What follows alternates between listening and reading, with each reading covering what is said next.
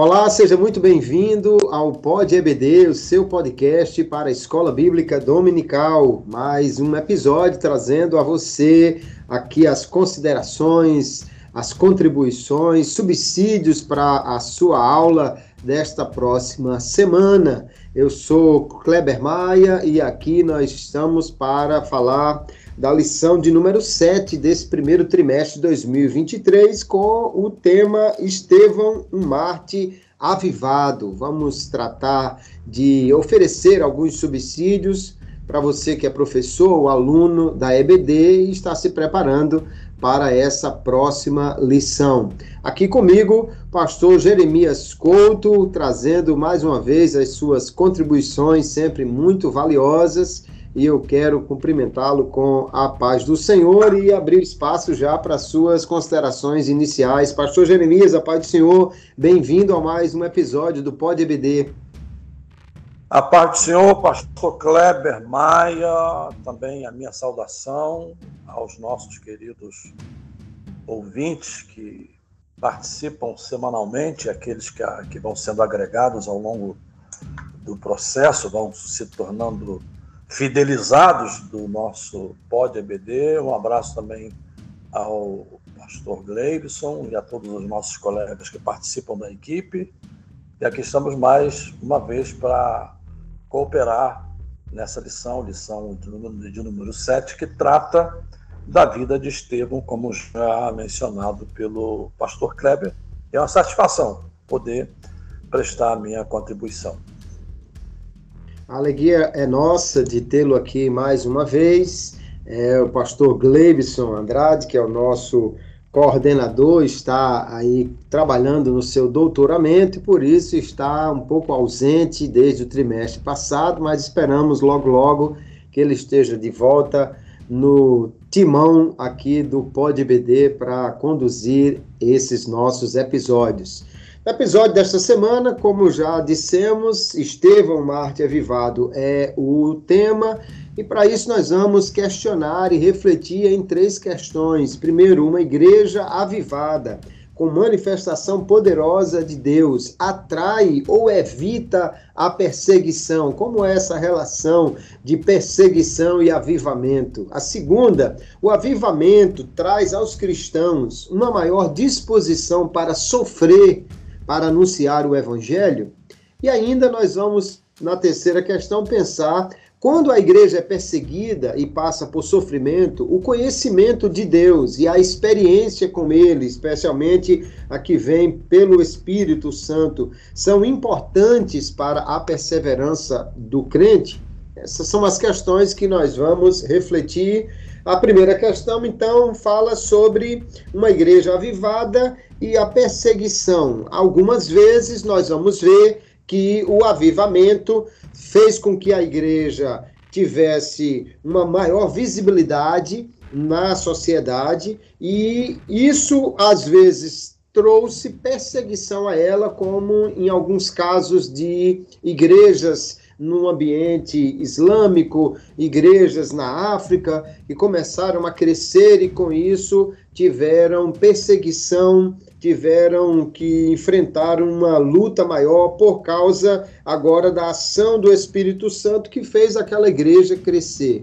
Outras vezes, contudo, o avivamento trouxe uma transformação da sociedade em que aquela igreja estava inserida é o caso que nós vemos em países aqui na América Central, países também na Europa. O próprio avivamento de Gales trouxe um, um grande é, triunfo do, da igreja sobre a, a aquelas coisas na sociedade que não agradam a Deus. Acabaram-se bares, fecharam-se boates, a igreja cresceu, teve muito, é, muitas pessoas que tiveram a vida transformada naquele avivamento. A mesma coisa podemos falar do avivamento metodista nos Estados Unidos, que trouxe um impacto muito positivo naquela sociedade, e com isso, então, nós temos um avivamento que foi bem aceito, trouxe até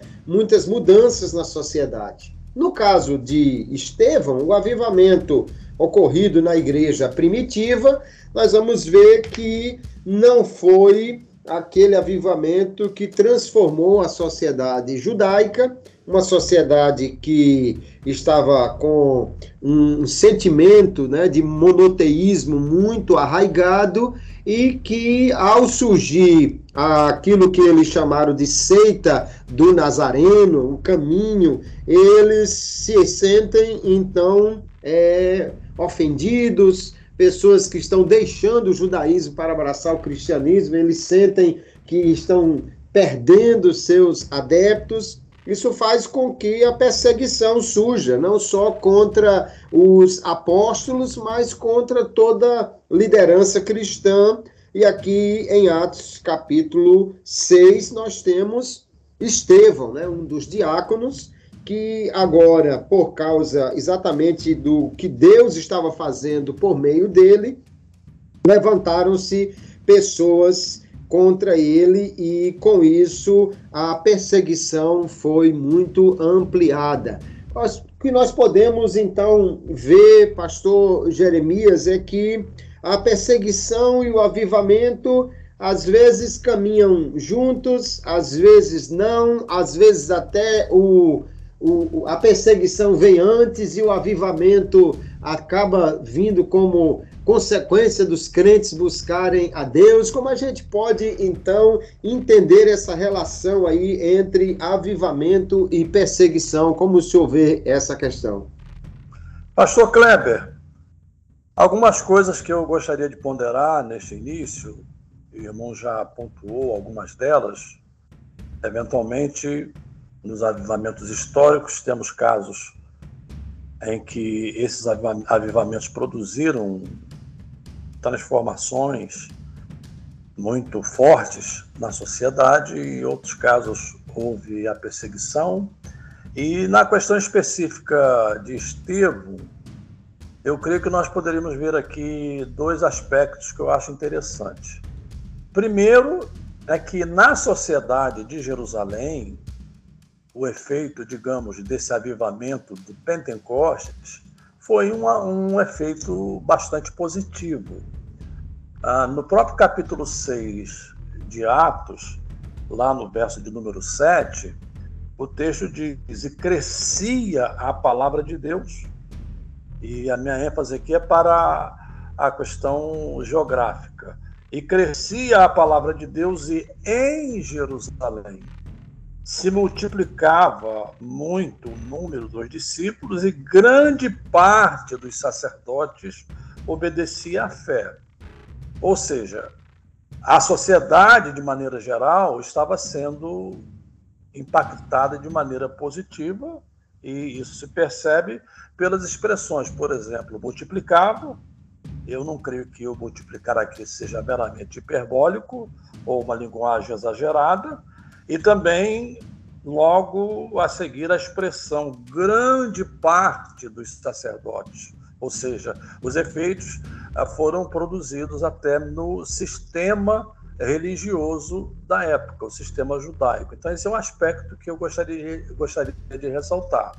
Ah, o outro lado é que nós estamos vendo, nesse momento, um rompimento com o sistema religioso judaico. Embora pudesse haver entre os judeus e até mesmo entre os primeiros líderes da igreja, e a igreja começou em Jerusalém, uma tentativa talvez de se ajustar ao sistema judaico, nós percebemos isso até naquele concílio, quando Tiago se levanta e diz que não haveria qualquer outra imposição sobre os gentios, mas dando a entender que eles, como judeus, ainda permaneceriam, digamos, cumprindo os ritos judaicos. Não é uma, é uma hipótese né, que se pode aventar. Agora, o, o detalhe é que a gente acaba tendo de, de aceitar, e foi dessa forma, o cristianismo foi um rompimento com o sistema religioso judaico as primeiras perseguições começaram a surgir a partir exatamente dos judeus e do sistema religioso, não é? dos líderes da religião judaica. Não é? Então, por exemplo, esse foi o caso de Estevão, quando é, é o primeiro mártir, digamos assim, ah, na história do cristianismo.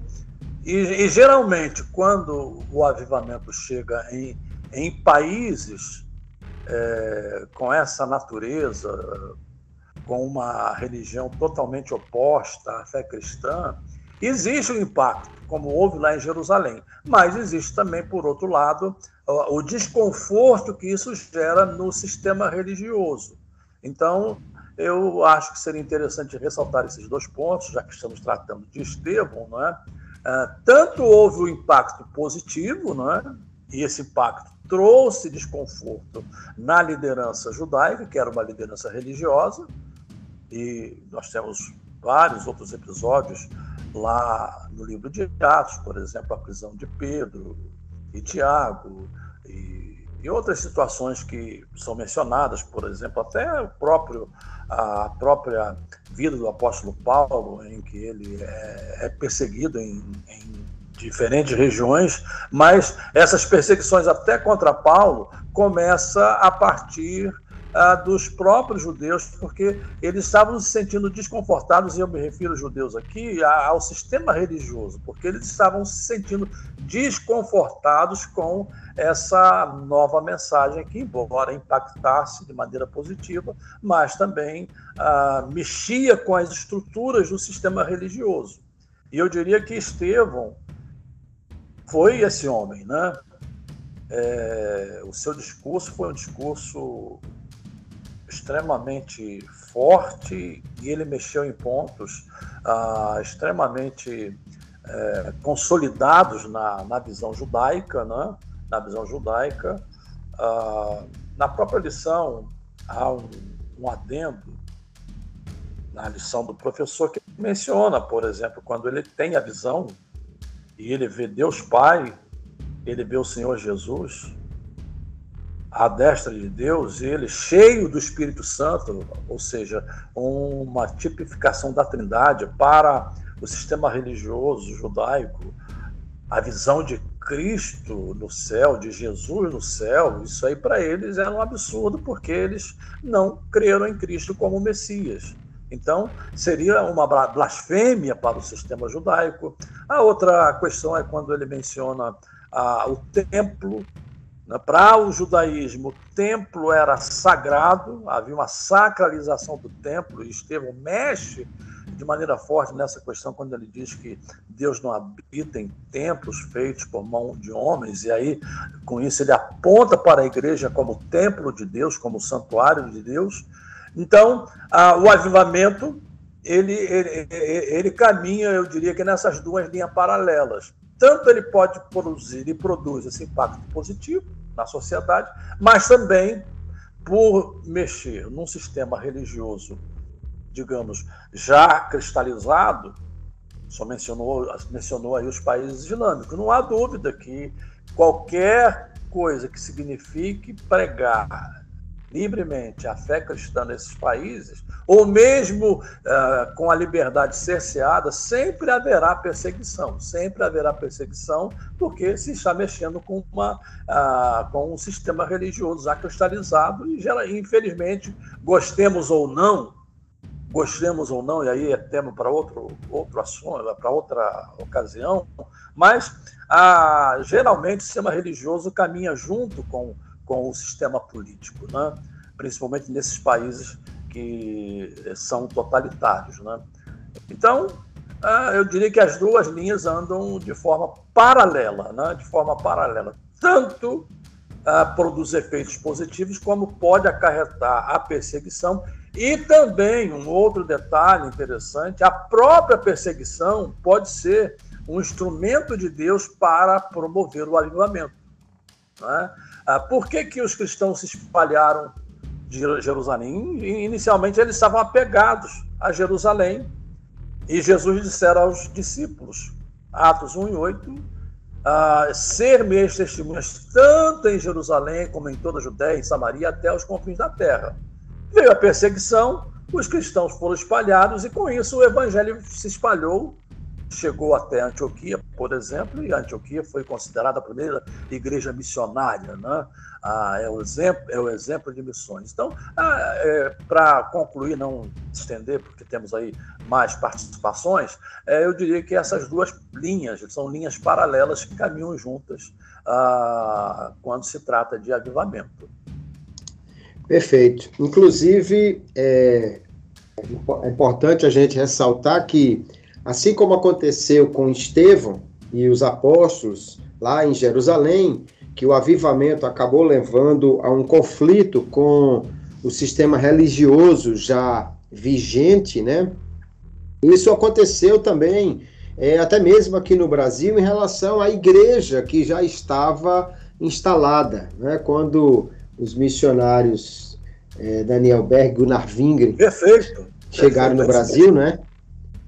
E, é, eles ali começaram a pregar e começaram a falar do Espírito Santo. Jesus começou a batizar com o Espírito Santo. A igreja vigente começou a se sentir incomodada e eles acabaram sendo expulsos dali. E, no entanto, isso não deteve o avivamento e como muitas pessoas foram alcançadas, né, pelo batismo com o Espírito Santo, mas gerou esse desconforto. O Dr. Russell Shedd, no seu livro Avivamento e Renovação, ele fala também como quando Andrew Murray, na África do Sul, começou a pregar o evangelho, a igreja reformada holandesa, que era a principal denominação na época, final do século XIX, ficou tão incomodada que mandaram investigar a vida de Andrew Murray para saber se realmente ele tinha é, uma vida verdadeira ou se tinha alguma coisa que eles pudessem usar contra eles para diminuir.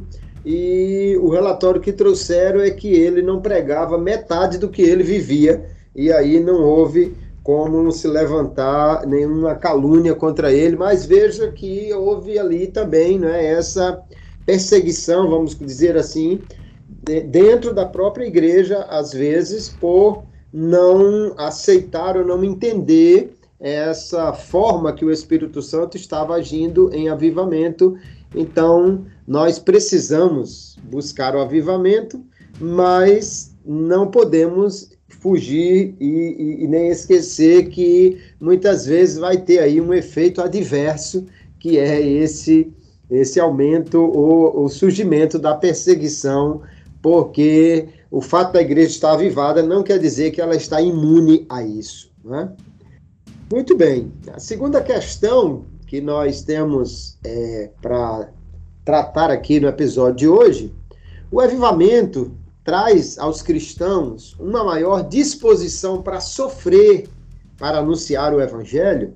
Como o senhor vê essa questão, pastor Jeremias, crente avivado está mais é, anestesiado ou mais corajoso para sofrer pelo Evangelho? Pastor Kleber, eu não diria anestesiado, não é? mas eu diria que o avivamento, sim, ele traz à vida do crente uma disposição maior de entender que, como disse Paulo, não tenho a minha vida por preciosa, ou seja, a disposição de pregar, de anunciar, e isso fica muito claro. Aí a gente tem que voltar a Atos 1 e 8, mais uma vez. Ser-me-eis testemunhas, ao receber sobre vós o Espírito Santo.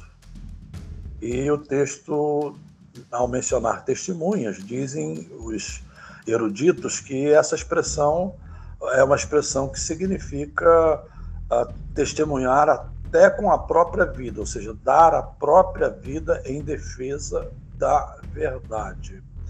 Uh, me parece que em Filipenses 1,16, não me lembro bem se a referência está correta, uh, o livro, não estou lembrado, acho que é Filipenses, Paulo diz: Eu fui colocado, eu fui posto em defesa do Evangelho. Né? E isso é fazer apologia de forma estruturada, de forma articulada, de forma lógica, não é? mas significa você é, não só expressar as suas convicções de maneira intelectual, mas de maneira que corresponda à sua fé, à sua crença. Você não abre mão da sua fé, da sua crença, e esse detalhe aparece muito na vida de Estevão, né, quando se diz que através dele se operava milagres e prodígios. Ele foi um dos sete diáconos. O verso 8 do capítulo 6 de Atos diz: Estevão, cheio de fé e de poder, fazia prodígios e grandes sinais entre o povo. Mais adiante, no verso de número 10, por exemplo, nós temos aqui a, a, uma, uma descrição que Lucas faz, e não podiam resistir à sabedoria e ao espírito com que falava. Essa tradução é aquela tradução mais uh, antiga, então ela, ela é muito formal e como foi feita, pode parecer às pessoas, numa leitura muito apressada, que espírito, que a espírito aqui seria o espírito humano, porque diz a, a forma como está aqui escrito, uh, não podiam resistir à sabedoria e ao espírito com que falava, mas mesmo nessas traduções mais antigas, espírito vem grafado, a primeira letra com letra maiúscula, para diferenciar do espírito humano. E no comentário da lição, até eu estou fazendo essa ressalva, porque no comentário da lição, ah, quando se foi grafar, entre aspas, esse trecho, ah, se grafou espírito com letra minúscula, na primeira, ah, ah, no início do vocábulo. E quando se grafa com letra minúscula, refere-se ao espírito humano. Então a gente precisa reforçar esse ponto. Se você for, por exemplo, as outras traduções, se você for, inclusive, a, NAA, nova versão Almeida atualizada, ou na atualizada, ou na nova versão internacional, ou na linguagem de hoje, em todas as versões, você vai perceber que a primeira letra está grafada com maiúscula e a tradução da NAA é muito melhor. Ela traduz de uma maneira que o, a, o, o texto fica mais claro que Estevão agia movido ou falava a sabedoria que Estevão tinha era uma sabedoria provinda do Espírito de Deus, do Espírito Santo. Então, esse é um ponto a ressaltar, porque ah, na lição, infelizmente, lá no comentário, ah, ah, talvez por erro de revisão, esse trecho foi citado e foi grafado com letra minúscula. Então, eu estou fazendo essa ênfase até para ajudar os nossos professores. Ou seja, aí eu volto ao ponto, né? a toda a ação do, de Estevão, né, nesse momento de, de, de, confronto com o sistema religioso, toda a ação de Estevão foi uma ação debaixo do poder do Espírito Santo.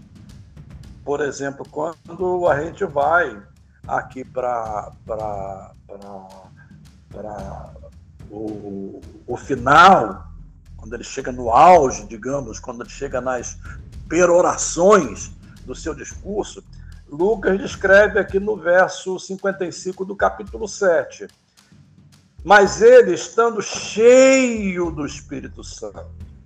Ou seja, o ponto que eu quero ressaltar aqui é sim, é que um, um, uma pessoa, digamos, é, individualmente avivada, uma igreja avivada, né, que passa por um vento de avivamento na sua história, sem dúvida, essa igreja é muito mais arrojada, esse cristão é muito mais arrojado no testemunho cristão. Perfeitamente. E é interessante nós observarmos que na igreja em Jerusalém, como também depois em diversos outros lugares onde Atos dos Apóstolos registra, os discípulos estavam dispostos a sofrer, Paulo estava disposto a sofrer para falar do Evangelho, para pregar o Evangelho.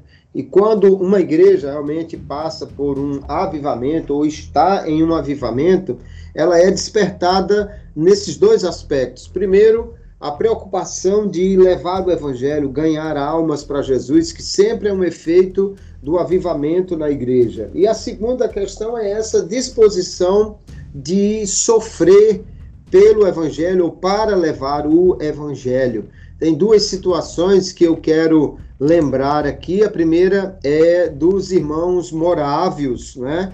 que é, no ano de 1700 e alguma coisa se tornaram realmente uma, uma comunidade de fé que foi grandemente impactada pelo Espírito Santo. E o conde Zinzendorf, que era o, o, o guia daquele, o líder daquele povo, soube de uma ilha que tinha 3 mil pessoas lá e que não conheciam o evangelho.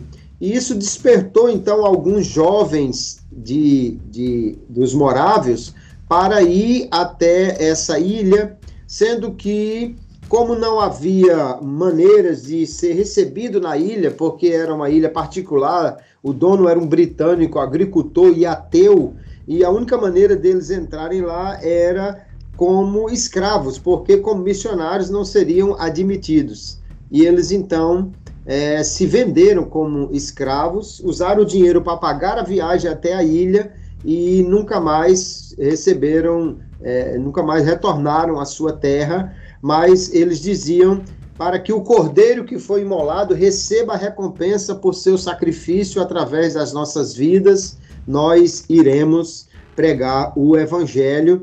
E alguns testemunhos dizem que as missões dos morávios nas Índias Ocidentais e em outras ilhas fez com que mais de 13 mil pessoas fossem batizadas no período de algumas dezenas de anos que eles tiveram missões ali. Isso, de fato, é um grande é, um, um, um, direcionamento e, e uma, uma vontade de se entregar apesar do sofrimento, para pregar o evangelho, que somente pelo Espírito Santo alguém pode fazer isso. Outro caso interessante é os alunos da, da escola de Weyton, na Inglaterra, que tiveram aquele avivamento quando passaram é, horas, uma noite e mais um dia cada aluno confessando seus pecados e chorando, e foram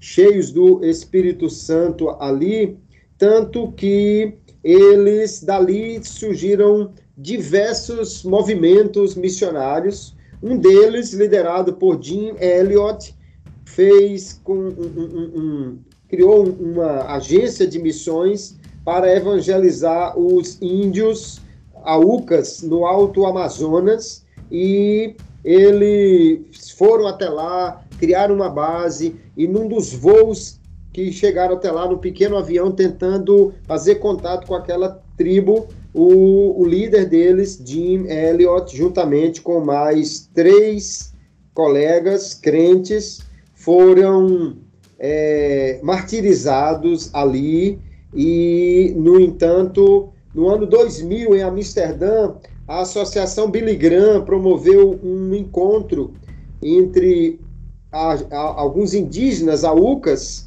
e eles ali puderam testemunhar de como mesmo a morte daqueles homens é, abriu o caminho para que eles pudessem aceitar a Jesus. E então é, havia aí é, cerca de 40 anos depois, já uma grande igreja entre os índios aucas no Equador, fruto dessa missão em que houve esse martírio. Então, o Espírito Santo é em, em, um trabalho de avivar, de impulsionar a igreja, também leva o, os cristãos a essa coragem e a esse maior é, envolvimento a ponto de suportar realmente grandes dificuldades e sofrimentos no intuito de pregar o evangelho. Quando você vê missões que levam a um, um grande sofrimento ou perda para evangelizar povos que são é, hostis ao evangelho, somente pelo Espírito Santo é que alguém pode fazer isso, mas nós vamos ver que ao longo da história da igreja, desde lá ao avivamento em Jerusalém, até os nossos dias, o Espírito Santo tem movido pessoas para até mesmo entregar a sua vida como uma oferta ao Cordeiro ou como um entendendo que são realmente agentes de Deus que não têm a sua vida por preciosa, mas cheio do Espírito, vão pregar o Evangelho aonde quer que seja, mesmo que para isso tenham que sofrer. Então, o avivamento gera essa maior disposição para sofrer por anunciar o Evangelho. Bom, e a nossa terceira questão, pastor Jeremias, é que quando a igreja é perseguida e passa por sofrimento, então, o conhecimento que ela tem de Deus, o que ela conhece de Deus, e a experiência que ela tem com Deus, principalmente quando essa experiência é fruto de uma ação poderosa do Espírito Santo, isso é fundamental, é muito importante para a perseverança.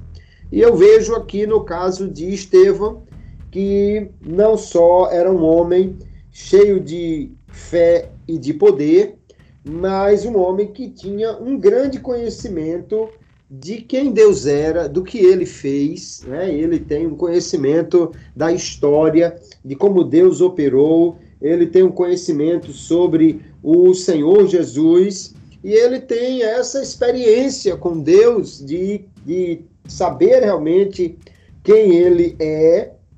Nós não sabemos se Estevão é um dos discípulos que seguiu Jesus durante os três anos, né? Não há nenhuma informação mais precisa sobre isso. Ele é apresentado no Evangelho, aliás, já no livro de Atos dos Apóstolos, quando há uma escolha para os diáconos. Mas vamos lembrar que o Senhor Jesus não tinha somente os doze apóstolos como discípulos, alguns tiveram com ele desde o princípio, é o caso de Matias, que foi inclusive colocado como substituto de Judas. Estevão, nós não sabemos em quanto tempo tinha de discípulo de Jesus, porém, certamente era uma pessoa já com uma firme fé, uma sólida fé, abalizada no conhecimento que ele tinha, tanto do Antigo Testamento quanto de Cristo. Aliás, ele não tem dificuldade na sua visão em reconhecer que estava vendo Deus e estava vendo o Filho do Homem, ou seja, o Senhor Jesus em pé, à mão direita de Deus essa experiência com o Espírito, né, que dá essa certeza maior de fé, de salvação, de um envolvimento com o Senhor Jesus e esse conhecimento que pela palavra de Deus ele tinha do que Deus fez no passado. Estevão dá uma aula de história bíblica aqui contando desde Abraão como como Deus operou através da história com os, os seus servos, esse conhecimento que ele tinha e essa experiência com o Espírito, eu tenho é, como algo que é fundamental para que ele possa resistir à, à perseguição. Vamos lembrar que antes que ele seja é, apedrejado, né, morto aqui, um caso até complicado, porque é, não havia uma autorização para os líderes judaicos tirarem a vida de alguém, mas eles também tentaram fazer isso com Jesus, apedrejando, conseguiram fazer com Estevão, é, como o senhor falou, é o primeiro mártir da igreja cristã. No entanto, antes que houvesse é, essa fatalidade, o, Estevão está sofrendo uma pressão psicológica muito grande porque eles estão discutindo, eles estão é, num, numa grande controvérsia com ele. No entanto, não podiam resistir à sabedoria, ao espírito com que ele falava e, portanto, essa sabedoria e, e, essa experiência com o Espírito e com a palavra que ele tinha, foi quem deu total segurança a Estevão numa hora tão difícil, tão complicada, para que ele permanecesse firme e continuasse falando, pregando, falando sobre Jesus até ser tirado desta terra para estar com o Senhor é, é algo que nós precisamos buscar e entender que é primordial, porque não sabemos nos próximos capítulos da história como estará a igreja no Brasil, mas é fato que tem havido grande perseguição contra a igreja em muitos países onde ah, os partidos de esquerda, onde o comunismo está sendo é, implantado, está dominando, não sabemos o que acontecerá no Brasil, mas sem dúvida nenhuma nós precisamos de buscar de Deus este avivamento, mais experiência e poder do Espírito Santo para poder suportar, perseverar em qualquer circunstância que venha pela frente para a igreja brasileira. E eu creio que tem muitos crentes precisando de é, olhar essa realidade porque parece que estão assim vivendo ainda aquele evangelho muito superficial, ligado muito mais à prosperidade material, mas nós precisamos mais do que isso de um avivamento para poder resistir e ter perseverança na hora da perseguição. Não é isso, pastor Jeremias? Como o senhor vê essa questão? Quanto precisamos mais de conhecimento de Deus e de experiência com Ele para poder resistir no dia mal.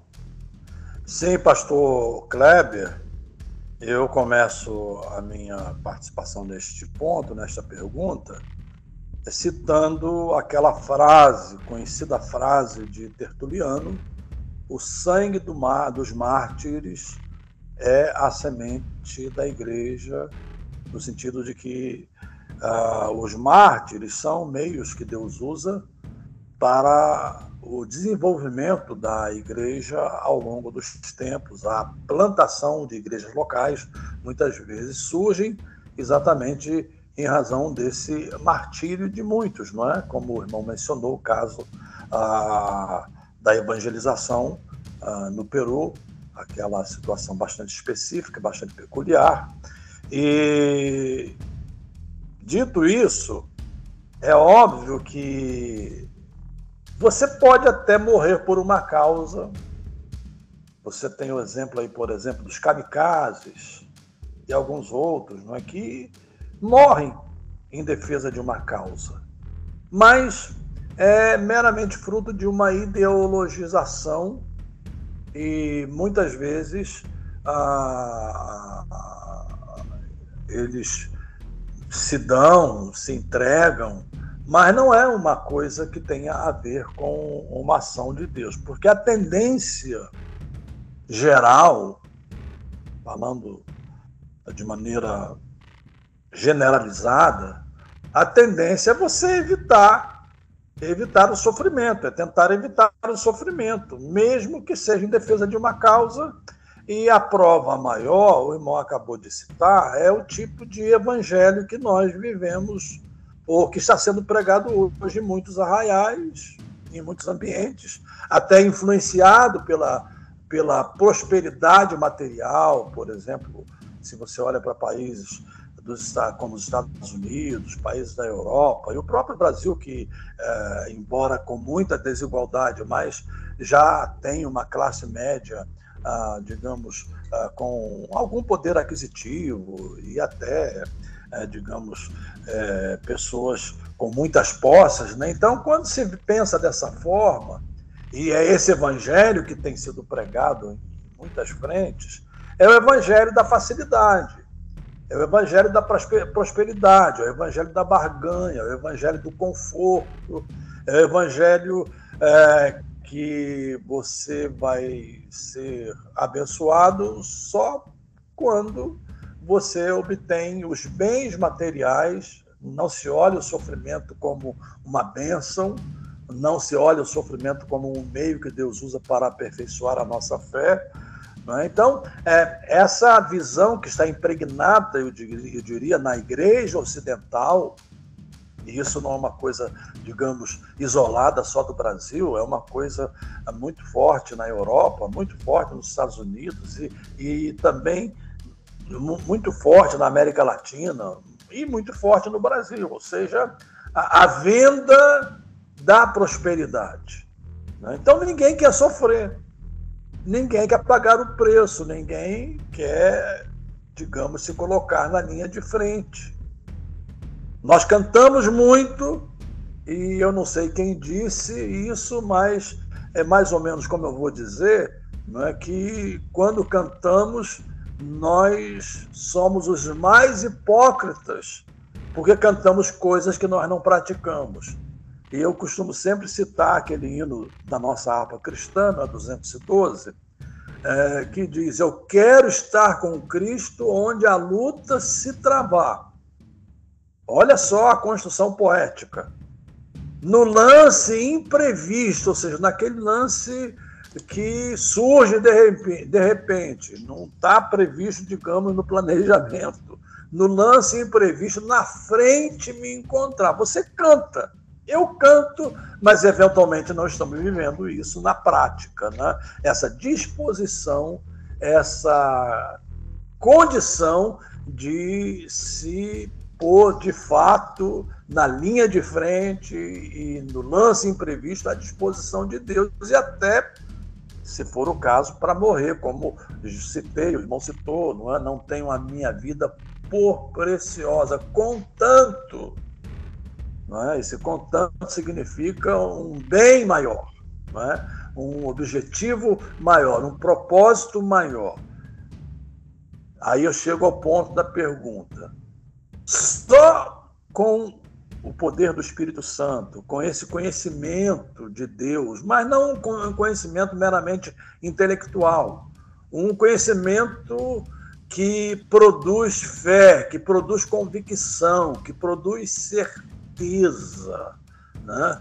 que pro, pro, produz é, essa capacidade de, de entender coisas que ao homem ímpio não, é, não são compreensíveis.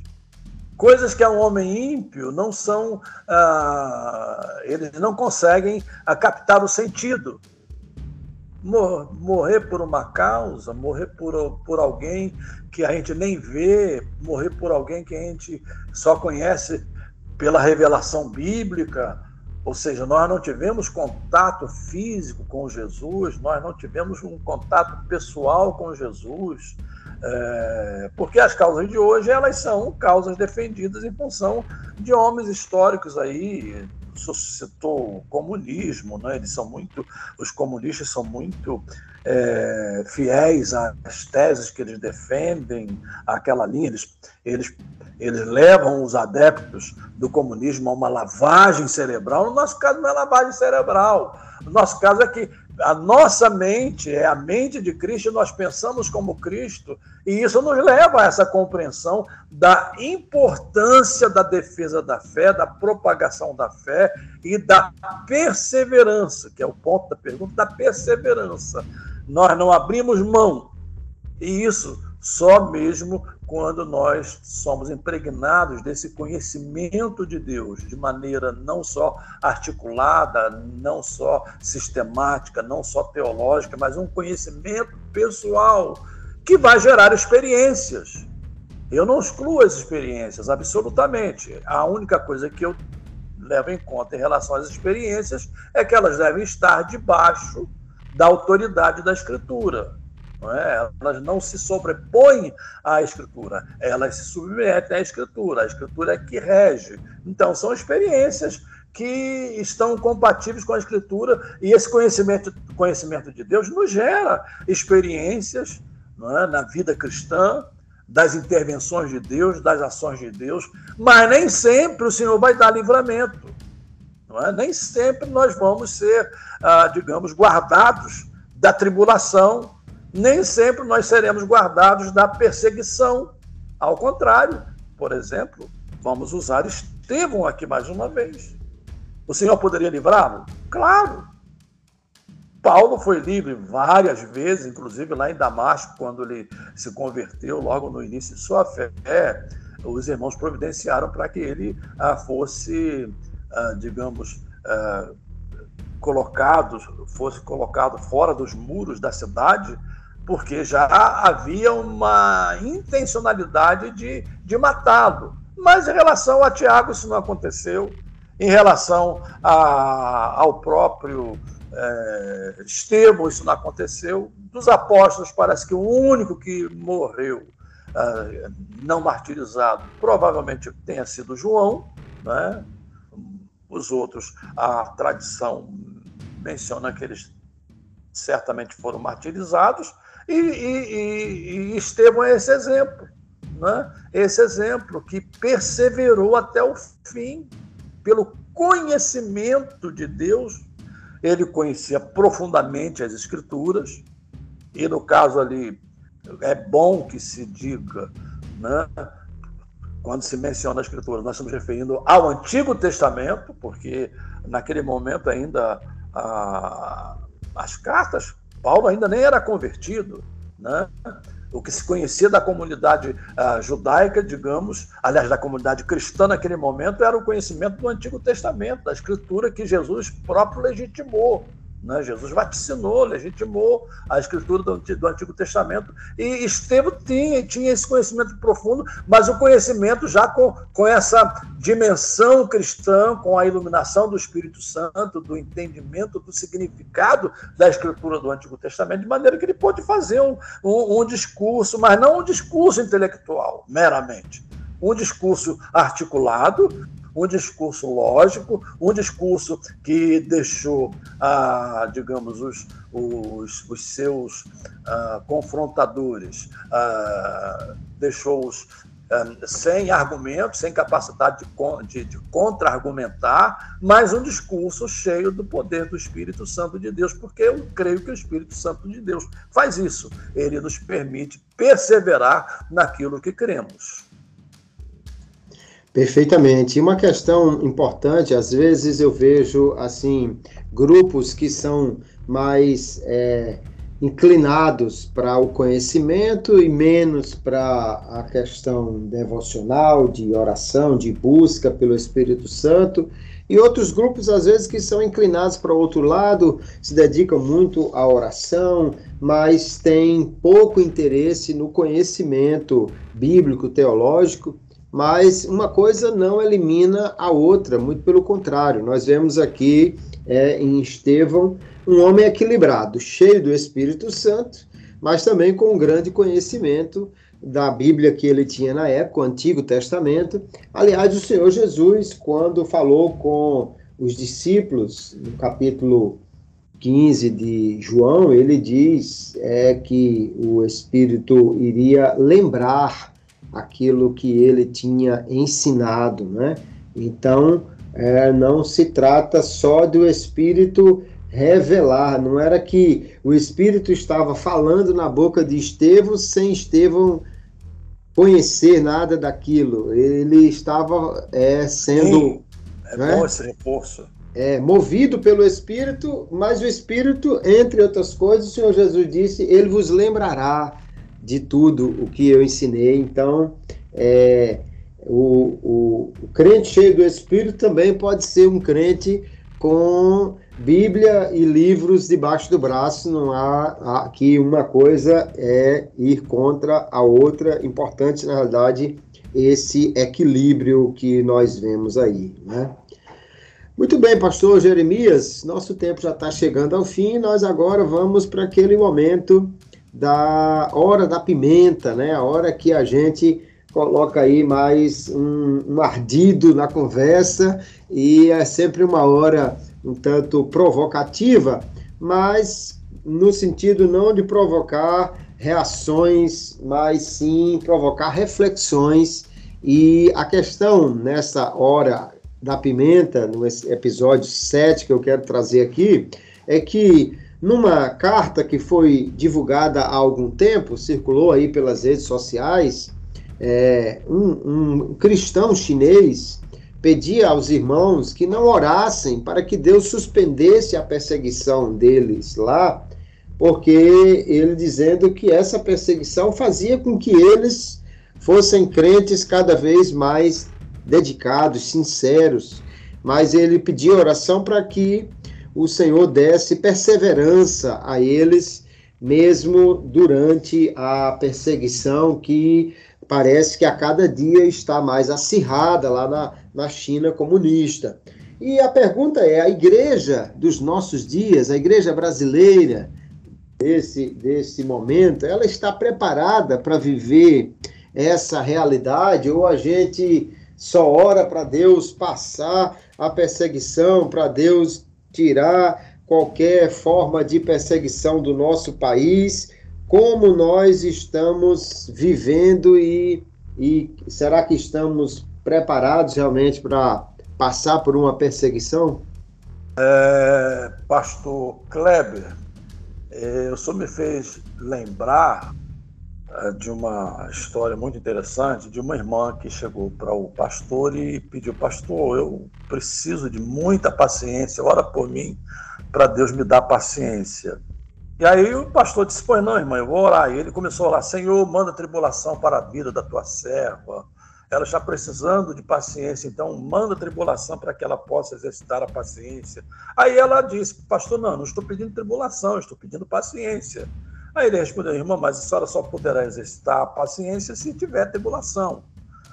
Muito interessante esse, esse, essa história, e ela me permite fazer, usá-la como, como por analogia para o caso que o irmão menciona, não é? é a, a questão da perseguição, se nós estamos preparados para a perseguição e também a essa carta que o irmão menciona ah, desse eh, obreiro chinês, eh, pedindo que nós não orássemos para Deus os livrar da perseguição. Muito interessante esse ponto, porque a, a, a, a nossa tendência né, é pedir a Deus que nos livre da, da perseguição, nos livre da hora difícil. E eu não estou dizendo que nós não possamos orar. Né? Eu não estou dizendo que nós não possamos orar. E isso fica na soberania de Deus, no meu entendimento. Mas se a gente olha para a própria Escritura, por exemplo, já que falamos do Antigo Testamento, vamos pegar dois exemplos do Antigo Testamento. O exemplo de Daniel. Quem era Daniel? Daniel era uma, uma autoridade lá na Babilônia. Mas o rei estabeleceu um édito e foi um édito que feriu a liberdade de fé de Daniel. Mas Daniel ainda assim não se dobrou, não se curvou. Ele continuou a abrir a sua janela, a sua janela com o rosto voltado para Jerusalém e a fazer as suas orações três vezes ao dia. O outro caso ainda ah, registrado no mesmo livro, que é o livro de Daniel né, que é o livro de Daniel, é a história de Sadraque, Mesaque e Abidênico, né, que eles não, não se curvaram diante da estátua a, construída por Nabucodonosor e foram, foram lançados na fornalha de fogo, enquanto o Daniel foi lançado na cova dos leões. Deus os livrou durante a perseguição, digamos assim, mas não os livrou da perseguição. Esse é o ponto. Deus os livrou durante a perseguição, mas não na perseguição. Não da perseguição. Agora, o grande questionamento. E aí entram outros questionamentos que também não dá para a gente tratar deles agora. A quem devemos lealdade como cristãos? A Deus ou ao Estado? Digamos que o Estado estabeleça algumas normas que vão restringir a nossa liberdade religiosa.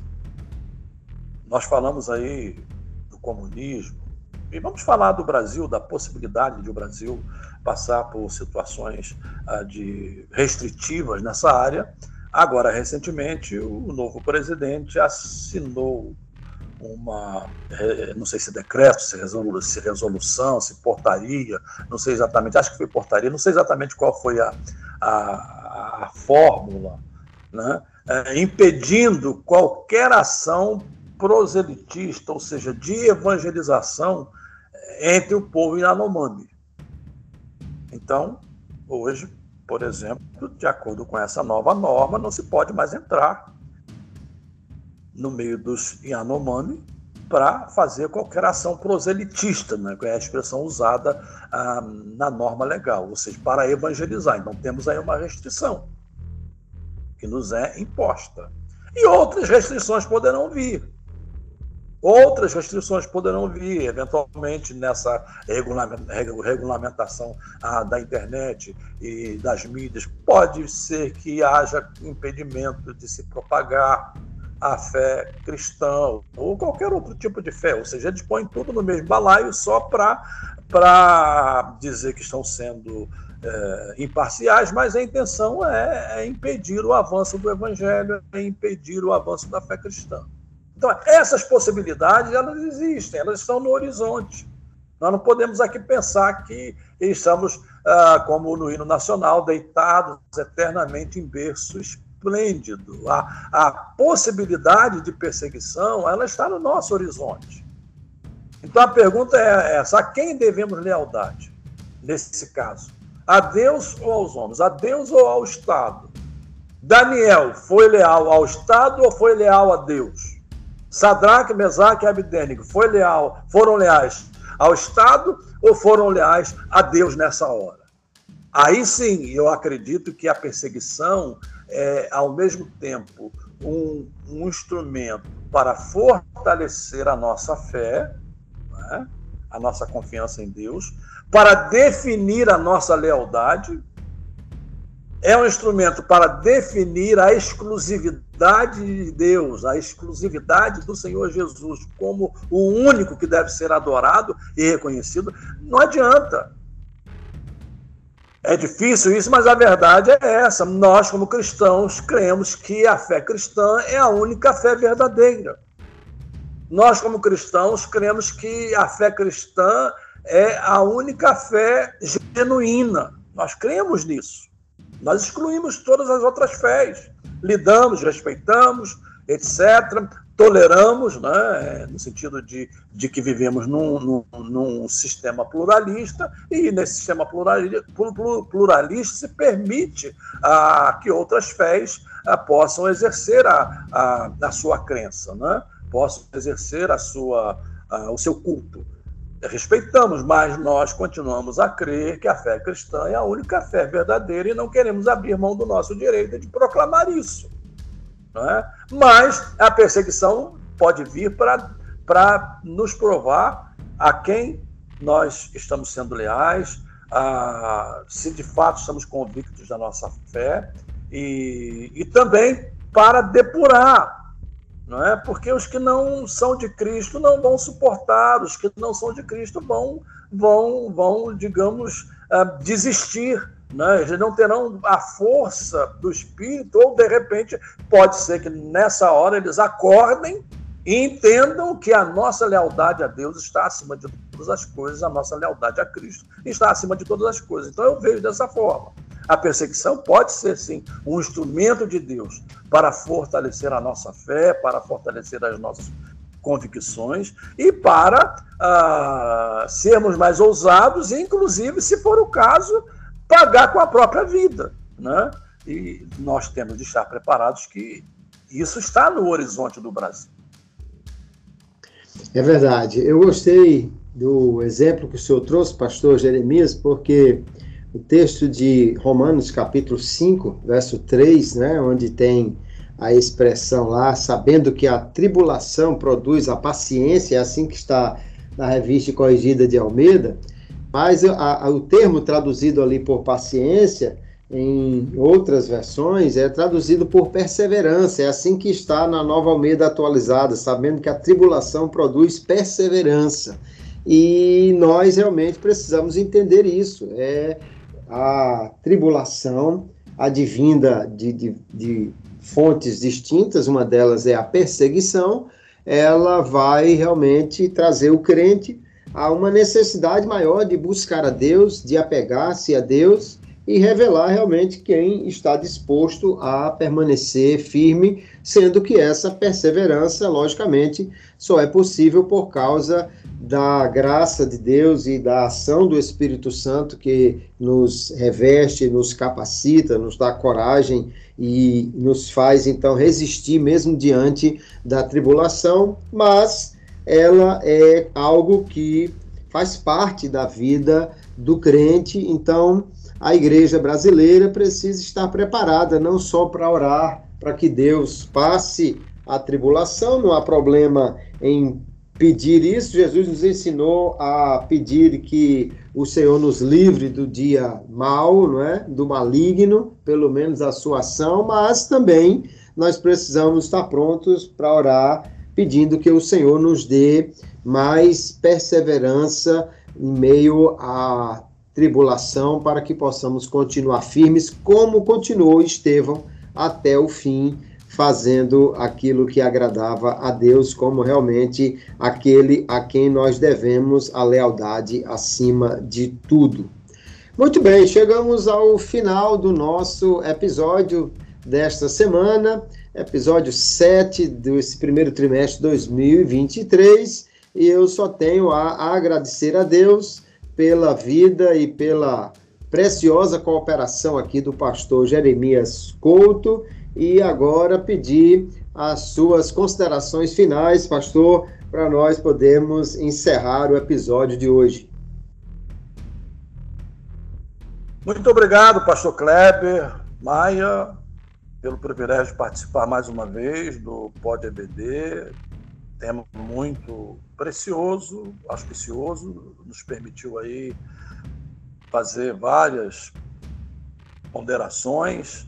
E eu espero que seja útil para os nossos professores no próximo domingo, quando eles estarão diante de suas classes, nesse imenso Brasil, para tratar de um tema, eu diria, pastor Kleber, momentâneo, no sentido da aplicabilidade, né?